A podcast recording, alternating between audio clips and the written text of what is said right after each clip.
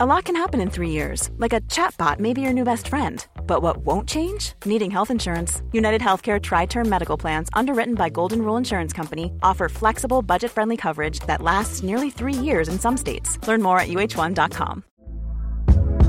Hey there, it's Michelle Norris. I'm host of a podcast called Your Mama's Kitchen. When I travel, I'm usually looking for a way to find a taste of home when I'm not at home. And one of the things I love to do when I am at home is entertain. And Airbnb allows me to do that. When I was in California recently, I rented a house that had a great kitchen. And when we were sitting around the table, we we're all thinking, we're in someone else's house. Someone could be in all of our homes as well.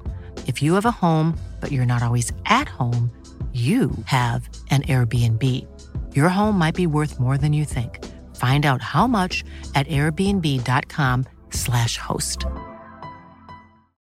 Millions of people have lost weight with personalized plans from Noom, like Evan, who can't stand salads and still lost 50 pounds.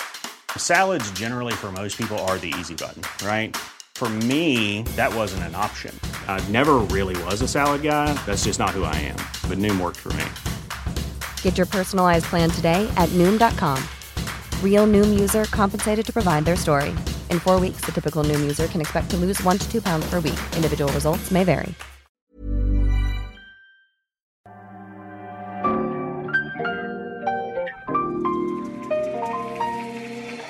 Bienvenidos a Isanaholic, el podcast que amplifica la conversación sobre la cultura de diseño y las industrias creativas a través de sus protagonistas. Soy Jorge Diego Etienne y los invito a escuchar este episodio, compartirlo y seguirnos en nuestras redes sociales donde nos encuentran como Isanaholic MX. Bienvenidos.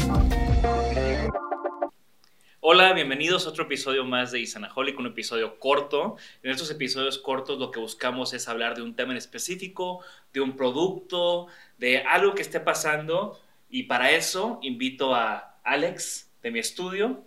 Hola, ¿cómo estás, JV? Eh, bienvenidos a otro episodio corto, esta vez con un setup distinto. Estamos a nivel de cancha, ahora sí. Estamos, porque tenemos algo también como diferente y especial con nosotros. Claro, por supuesto. Tenemos una silla Anthony, diseñada por Jean Prouvé. Es una silla de 1954. Y antes de, de, entrar de lleno al tema de la silla, quiero platicar un poco de Jean Prouvé. Porque Jean Prouvé es alguien que admiro bastante. Me fascina su historia porque era un todólogo.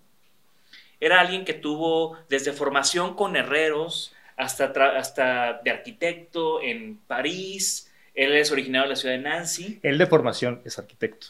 Tengo entendido que sí.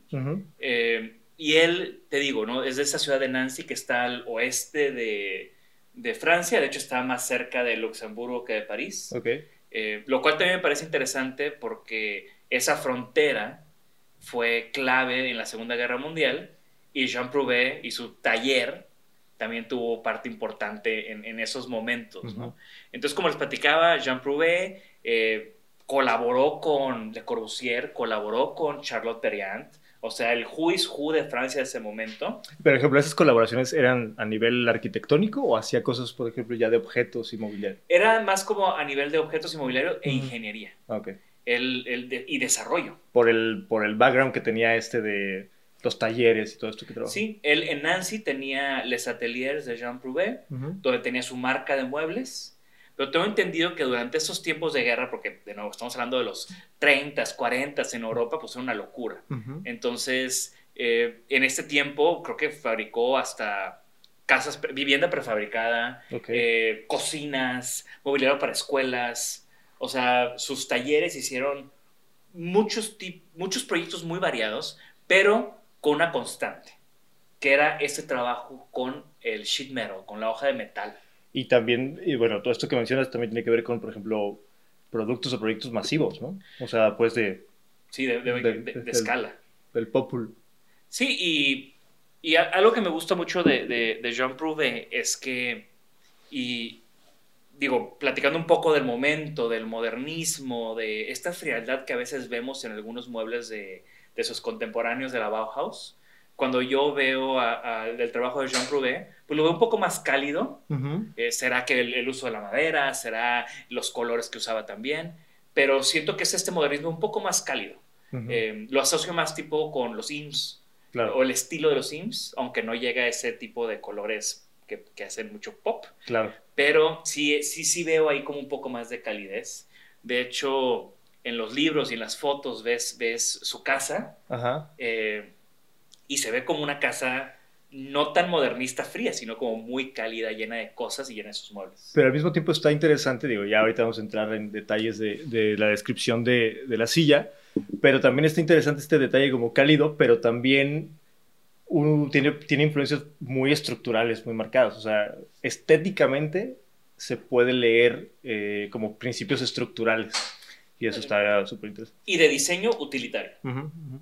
Eh, todos estos desarrollos en lámina, creo que es de las cosas que para mí son más, más cautivantes. Eh, y que se nota que era alguien que estaba en la búsqueda de algo. Claro. Porque ves la evolución de su trabajo, ves una línea constante, pero que va adquiriendo conforme el tiempo, sus diseños van adquiriendo nuevos gestos, nuevos detalles. Y creo que hubo muy buen diálogo, o por lo menos lo que alcanzamos a ver es como un buen diálogo entre la parte estética y la parte como de um, composición, ¿no? O sea, creo que sí había una evolución y una búsqueda constante ahí entre, entre la estética y la apariencia semicálida que dices, pero también una composición que, que variaba y se veía en una, una línea constante de, de una búsqueda. ¿no? Y al final lo estamos viendo con, una, con un ojo muy romántico, uh -huh. pero son diseños, como decía, utilitarios y austeros. ¿Crees que por eso estén como funcionando estas como reediciones actuales? O sea, no, no porque, no por lo utilitario, sino me refiero a que pues, son, son piezas que caben eh, en la masa, caben en, la, en, las funciones cotidianas. Pues que regresamos al, al tema de, de, que los entre más sencillo, más atemporal. Uh -huh. Y creo que son diseños muy elementales uh -huh. que han pasado, pues imagínate, han pasado 70, 80 años y, y siguen siendo vigentes. O sea, Vitra, la marca de muebles que tanto admiramos, eh, ha, ha, hecho muchos nego mucho negocio reeditando piezas de Jean Prouvé. Claro. Ahora, para regresar un poco al tema, ya que tocamos el tema de Vitra, esta pieza que tenemos aquí con nosotros es una edición del 2002. Uh -huh. Esta silla, la silla Anthony, Vitra actualmente no la produce. Okay. Eh, no tengo muy claro, creo que de 2002 a 2009 fue que la produjeron. Esta pieza viene abajo una etiqueta que dice Prouvé Collection. Pero no necesariamente como una edición limitada, sino la produjeron y después de un tiempo la dejaron. Sí, exacto. O sea, no, no, no está seriada. Estamos hablando de una reedición de 2002 y de un diseño de 1954. Así es. La, el origen de esta silla, el origen de este diseño eh, fue eh, un, una colaboración con Charlotte Perriand en cuanto, uh -huh. o sea, no tanto el diseño, sino el proyecto de donde surge, que era un, él, él, estuvo trabajando en este mobiliario para unas áreas de descanso, unas áreas de ocio, era una residencia de estudiantes. Eh, la residencia es Anthony, de ahí viene el, el nombre silla okay. Anthony. También esta silla fue parte de, del proyecto, o bueno, del pabellón de la Unión de Artistas Modernos de, uh -huh. de la Feria Mundial de París de 1955. Entonces, hay muchas referencias al momento, hay muchas referencias a las colaboraciones, y creo que todo esto se conjuga muy bien en quién era Jean Prouvé y el tipo de proyectos que hacía. Pero, a ver, vamos a hacer una pausa. Jorge Diego, ¿me estás diciendo que la combinación de herrería con pintura en polvo y madera no es diseño millennial? ¿No es originalmente un diseño de los 2000? Pues yo creo que, o sea, si vemos, la, o sea, mucho de las tendencias de ahorita son tendencias que llevan el neo antes. Claro. O sea, yo, yo ahora los veo como post, los veo como neo. O sea, un neo Memphis, un neo eh, modernismo. Y, y, creo que, que por eso estamos viendo mucho como este revival de, de implementación de este tipo de, de estética. De que prefiero mil veces esto, este tipo de, de inspiración o este tipo de referencias uh -huh. a eh, otras corrientes más alternativas que, que, están inundando mucho hoy los, los, los, blogs, los Instagrams, los todo del, del diseño, ¿no? Sí, nada, nada más quería hacer ese pequeño acotación. Querías, pero ahorita quería sacar controversia. Pero ahorita llegamos, ahorita lo retomamos para describir la, la silla en su... Pues adelante, describe la silla que tenemos aquí enfrente de nosotros para que los que nos escuchan.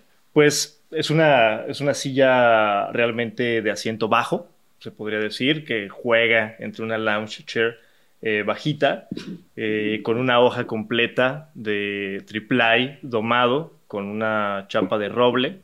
Eh, probablemente está solamente barnizada o sellada. Y toda la estructura, lo que, la combinación que a mí se me hace increíble y que, y que es como fascinante a la vista, pues es que tiene esta como especie de chip ¿no? de, de, forma de madera.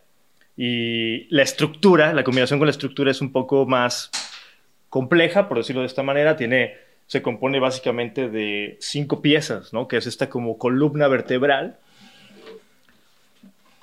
Esta pieza como de columna vertebral que abraza tanto al asiento como al respaldo, que se conducen a través de este eje que es un, tubular, y bajan y conectan al piso por medio de las, de las patas tubulares mucho más delgadas, ¿no? Eh, tiene detalles súper bonitos que hasta la fecha siguen queriendo ser muy emulados, como por ejemplo esta especie como de, pues le podemos llamar como de chupones, ¿no? Que son la, la, parte de fijación con el asiento.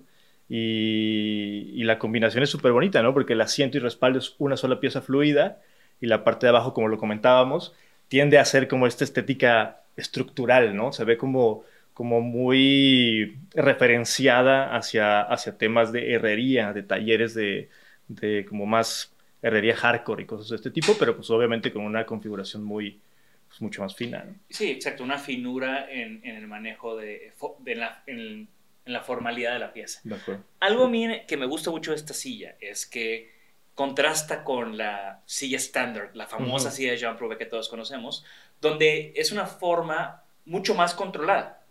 Aquí las patas, eh, pues tiene como una actitud más funky, por decirlo así, ¿no? O sea, estas patas que están como, como salidas, como, como en movimiento de alguna manera, muy diferente a la silla estándar, que se sienta perfecto y está recta y, es como muy elegante. Esta silla yo no la veo tan elegante eh, en comparación creo que no, no sé, digo, probablemente tenga que ver, por ejemplo, lo que comentabas, ¿no? Que era esto, esto, por ejemplo, para esta casa como asistencia de estudiantes y cosas así. Yo creo que sí pretendía tener como un toque más juvenil. A mí la, la pieza como que creo que es la clave de eso es esta especie de costilla, ¿no? Que, o columna que abraza las dos partes o, o que hace contacto de las dos partes. Creo que esta forma irregular es la que le da es extraña, ¿no? Esa forma no era tan común, no es una pieza que por aprovechamiento de material, estamos hablando de hace 70 años, fuera como muy, pues como muy estándar, como muy controlada, entonces probablemente la tenían que cortar con fundiendo el metal, o sea, era un proceso un poco más complejo que lo que normalmente manejaban, entonces yo creo que esa es, esa es la pieza que representa como el, el, la innovación o, el atrevimiento en cuestión de herrería. Sí, y por más de que es posterior a la Standard Chair, no tiene el desarrollo de lámina que tiene aquella pieza. Exacto. Y, bueno, y para empezar a, cerrar el, tema, otra cosa que me parece relevante mencionar, ya que aquí ya hemos hablado varias veces de Virgil Abloh y del hype, cómo está invadiendo los, el, diseño que, pues, que habíamos considerado un poco más reservado. Hace un par de años, eh, Virgil Abloh colaboró con, con Vitra, hicieron una reedición de esta silla, ¿no? es que de acrílico con una estructura naranja brillosa, así como el reloj que platicamos en, el episodio anterior. Y me llamó mucha atención. El campus de Vitra está en Villenrhein, que está cerca de Basel, que es donde se hace esta feria eh, de arte y diseño. Entonces, en ese momento fue condición esta reedición. Fue esto, una lámpara eh, y un par de cosas más. Eh, pero creo que también vale la pena mencionar que esta silla también está en el radar de, de Virgil Abloh. Sí, sí, creo que, creo que está interesante y pues se presta, se presta, ¿no? Tiene como dos, tiene esta eh, como enfrentamiento de dos temas muy grandes, ¿no? El tema de la madera domada de aquella época que correspondía y el tema estructural metálico, ¿no? Entonces creo que se prestaba muy bien para hacer este contraste de materiales y pues ahí Virgil hizo de las suyas de nuevo y pues quedó chido.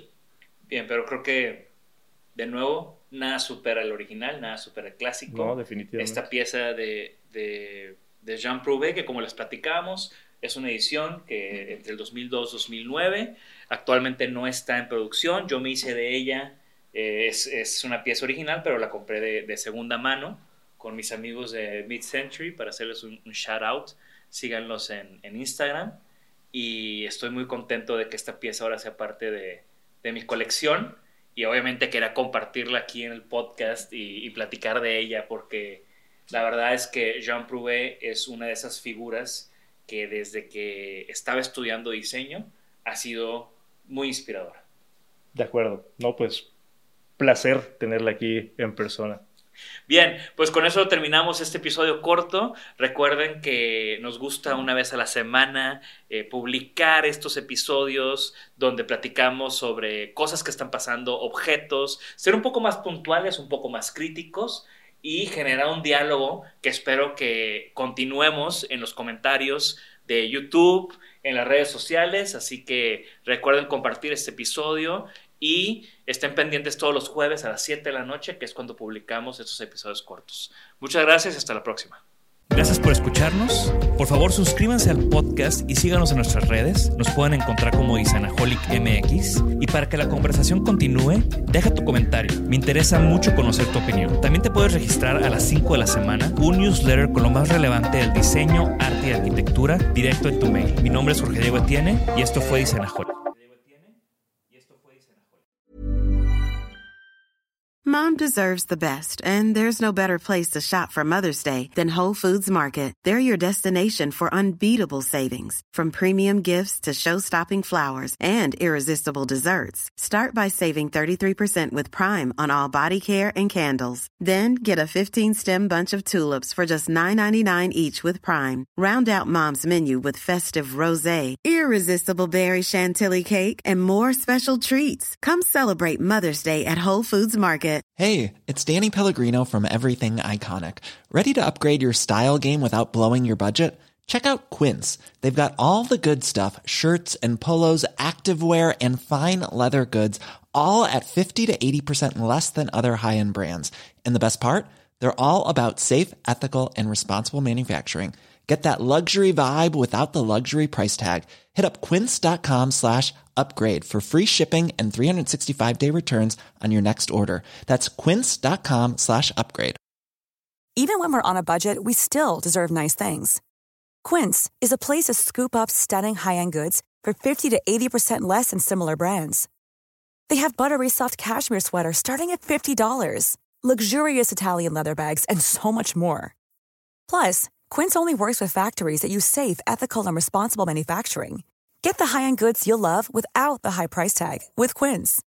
Go to quince.com/style for free shipping and 365-day returns.